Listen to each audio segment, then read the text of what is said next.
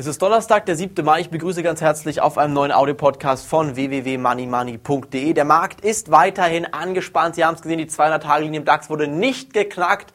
Und das bedeutet entweder oder, entweder geht es abwärts Richtung 4,6 oder es gibt einen zweiten Anlauf in diesem Markt über die Marke von 4.964 Punkten. Gelingt dieser Anstieg über die 4.964 Punkte nicht, dann wird es kritisch, denn dann haben wir ein Doppeltop gebildet, dann sind wir am Abwärtstrend wieder nach oben abgeprallt. Das heißt, dieser Abwärtstrend, der oben dann verläuft ab der Marke von 4.964 Punkten, der bleibt intakt. Das heißt, der DAX würde sogar im unteren Abwärtstrend vom 5-Jahres-Chart im DAX Platz bis 3000 Punkte haben. Deshalb bitte größte Vorsicht aktuell ist geboten. Nicht denken, warten und hoffen, dass die Aktienkurse steigen. Wenn Sie investiert sind und der Stoppkurs wurde ausgelöst, raus aus den Aktien, genauso wie es bei Money Money machen mit dem SolarWorld Kollapsonsschein, K plus S Kollapsonsschein, konnte man wieder schöne Gewinne machen. Denn wirklich Gewinne waren reichlich möglich und Sie müssen jetzt daran denken und daran wirklich festhalten, immer wieder Gewinne in diesem Markt mitzunehmen. Es bringt nichts, wenn Sie hier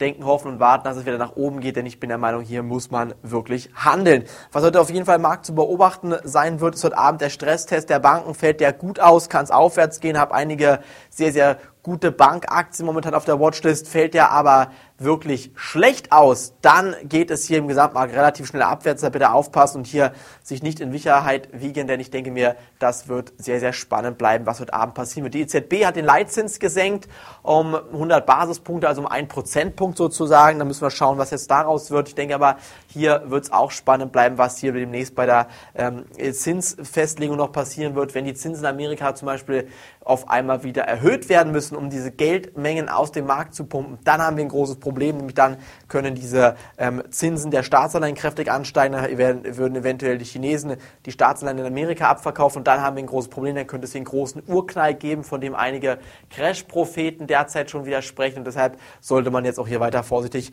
im Gesamtmarkt bleiben. Bitte auf jeden Fall anmelden für die 50.